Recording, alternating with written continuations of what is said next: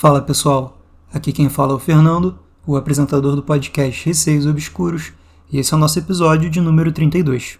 Eu queria dizer aqui que eu não postei episódio segunda por ter pouco relato.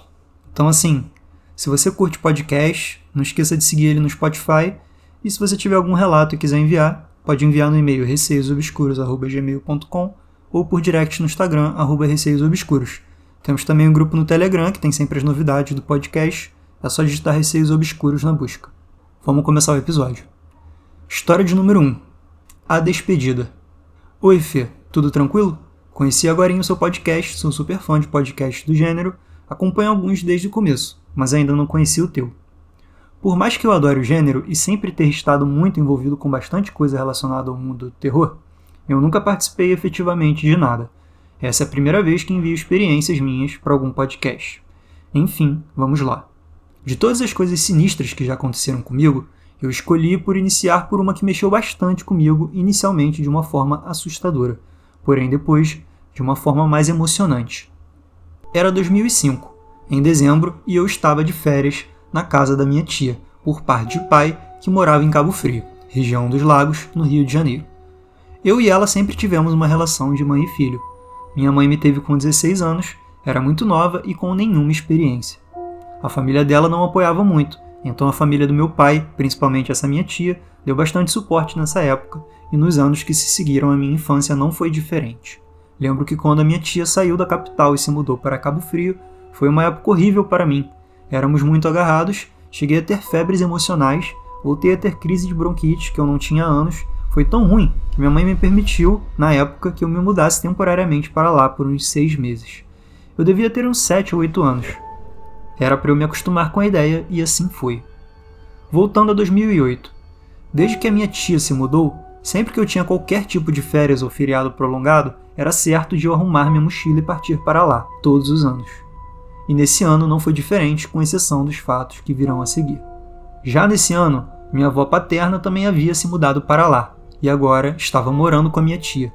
Por conta da idade avançada e suas debilidades, minha tia resolveu levar ela para lá. Então, moravam minha tia e meu tio, minhas duas primas, que para mim são irmãs, e minha avó. Eu também sempre fui muito grudado nessa minha avó. Era Deus no céu e ela na terra. Tínhamos um amor que até hoje só de falar me dói, por ela já não estar mais aqui. Lá eu tinha um quarto só meu, que eu ficava durante a minha estadia e que agora estava ocupado pela minha avó, que para mim não seria nenhum problema, muito pelo contrário, seria ótimo. Por mais que minha avó estivesse muito debilitada pelas inúmeras doenças que ela tinha e idade avançada, ela era bem lúcida e a gente adorava ficar conversando sobre tudo. Ela era espírita desde sempre e vivia me contando um monte de suas histórias que eu morria de medo, mas também amava. Desde muito pequeno, ela ainda morava no Rio. Era certo que de 15 em 15 dias, no sábado, a gente fosse no centro espírita onde ela frequentava, e também trabalhava com as suas entidades. Sempre fui acostumado a ver minha avó incorporada com espíritos e dando consulta, realizando trabalhos espirituais.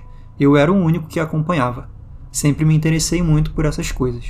Por mais que eu visse que a minha avó estava bem mentalmente, eu percebi logo que havia, quando cheguei, que ela estava muito fraquinha, emagreceu demais, estava com a perna bem inchada e roxa por complicações da diabetes, quase não estava comendo, partiu meu coração. Pois bem, o primeiro dia passou tranquilo e logo fomos todos dormir.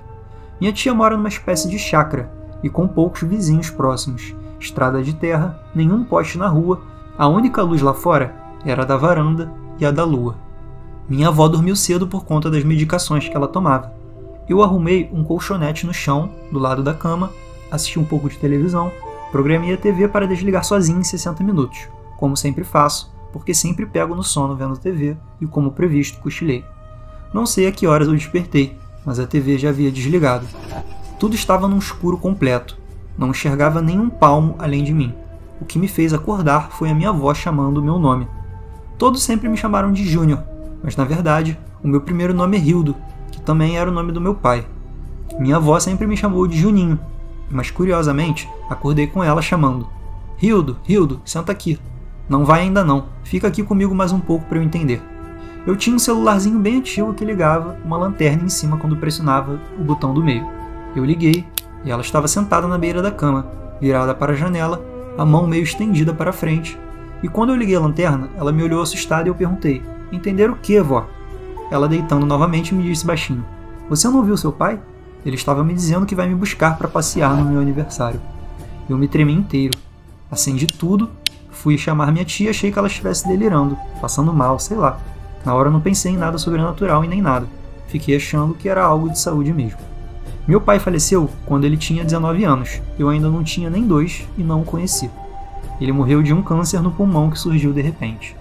Não havia outro caso de câncer na família, ele nunca fumou, nunca bebeu e todo mundo até hoje me conta histórias sobre como ele era um ser humano incrível para a família e para as pessoas. Minha avó sempre disse para mim, desde que eu era muito pequeno, que meu pai tinha uma missão para cumprir rapidamente na Terra e por isso desencarnou com pouca idade, porque já tinha cumprido o seu papel. Minha tia veio, olhou para ela, disse que ela estava bem, perguntou para ela o que tinha acontecido e ela falou que tinha tido um sonho, só isso, mais nada. Quando minha tia saiu e a gente se ajeitou para dormir de novo, ela falou: No meu aniversário vou pedir para a Wanda, minha tia, fazer canjiquinha. Virou para o lado e dormiu. Canjiquinha era a comida que meu pai mais gostava quando ele era vivo. Outra coisa que de vez em quando ela sempre me contava. Dessa noite em diante, minha avó piorou muito. O ápice foi um desmaio que ela teve enquanto tomava banho. Abriu o queixo, se ralou toda, foi muito triste. E a cada dia ela parecia mais fraca, mais desgostosa das coisas, até que, dia 7 de dezembro, ela foi internada. Eu já estou chorando só de escrever, essa história mexe muito comigo. Estava chovendo demais, minha tia chamou um táxi para levar ela para o hospital em São Pedro da aldeia. Ela entrou e foi a última vez que eu a vi. Lembro dela virando a cabeça no vidro do banco de trás e olhando para mim com um olhar de tristeza profunda. E falando: Tchau, amor, a avó te ama. Ela ficou internada aquela noite e teve várias complicações. Minha tia veio para casa de manhã e minha prima mais velha foi lá e no fim da tarde também retornou. Estávamos jantando quando tocou o telefone. Era de lá, com a notícia que infelizmente a gente já esperava. Ela faleceu, dia 8 do 12, o dia que ela completaria 87 anos. Não sei se foi coincidência ou não, uma semana antes ter acontecido aquele fato de ela ter acordado e literalmente conversado com meu pai, e depois ter me dito que ele a buscaria no dia do aniversário dela.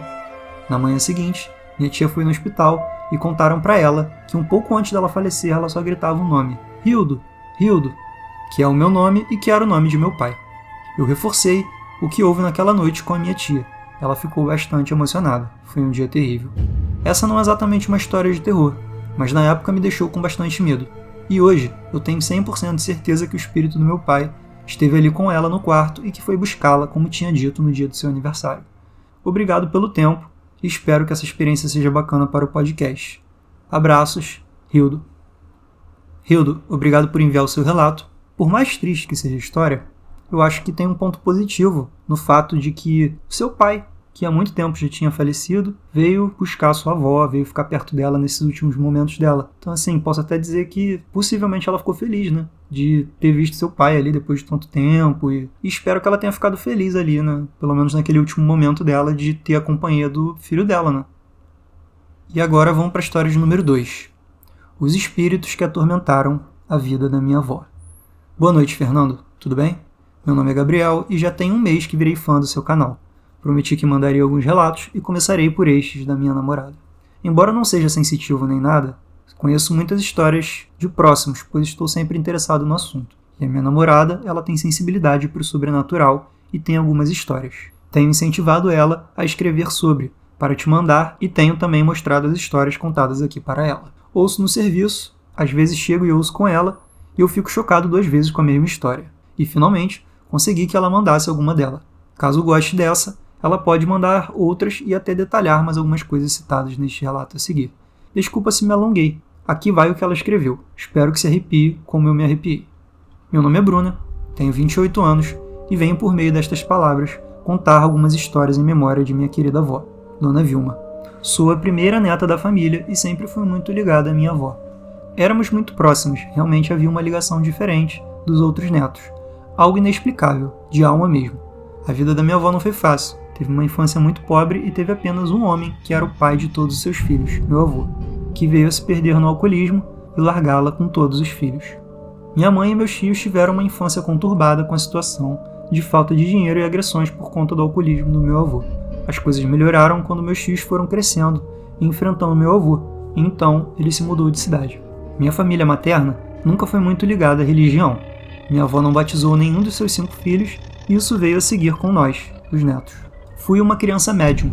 Vi espíritos perto da minha avó todo o tempo. Eu os via tão nítidos quanto uma pessoa de verdade. Só hoje tenho a noção de que eram espíritos, mas eu não tinha ideia quando era criança. Eu realmente pensava que eram pessoas reais. Eu era muito pequena para entender. Me lembro de sempre ver uma noiva sentada na cama dela enquanto ela adormecia. Via também um homem de bigodes e cabelos pretos que a visitava frequentemente, e algumas pessoas aleatórias que sempre chegavam por algum motivo perto dela enquanto ela dormia. Quando comecei a falar, com mais ou menos dois ou três anos, e contar o que via, minha família passou a se preocupar. A mãe da minha avó havia morrido no dia do casamento, e é óbvio que eu não sabia disso. Quando eu falava, olha a noiva, eles ficavam muito chocados, e aos poucos minha mãe percebeu que realmente havia algo de errado comigo, e passou a descartar que eram coisas da minha imaginação ou invenções de criança. Os anos foram se passando e as visões foram apenas aumentando. E claro, isso assustava a todos. Decidiram então me batizar. Fui batizado aos seis anos de idade na Igreja Católica, mesmo sendo todos céticos e pouco ligados à religião. O desespero da minha família já era um fato, pois não havia a quem recorrer.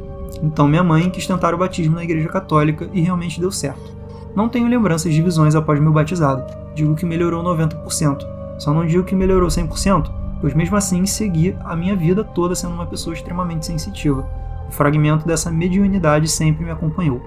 Não consigo mais vê-los, mas posso senti-los. Sinto a presença, sei quando estão perto de mim, e minha mediunidade veio a evoluir para episódios de viagens astrais e sonhos lúcidos, que se iniciaram com os meus 15 anos de idade. Duas vezes em viagem astral, eu fui até a casa da minha avó e vi o mesmo homem de bigode que eu via anos atrás quando criança. Ele era mau, eu podia sentir a energia dele pesada e maldosa. Um dia, na minha adolescência, após o início das viagens astrais, conversei com a minha avó e perguntei se ela sabia. Acreditava e entendia sobre isso, pois eu tinha muita curiosidade em saber se ela tinha consciência desses espíritos que a rodeavam.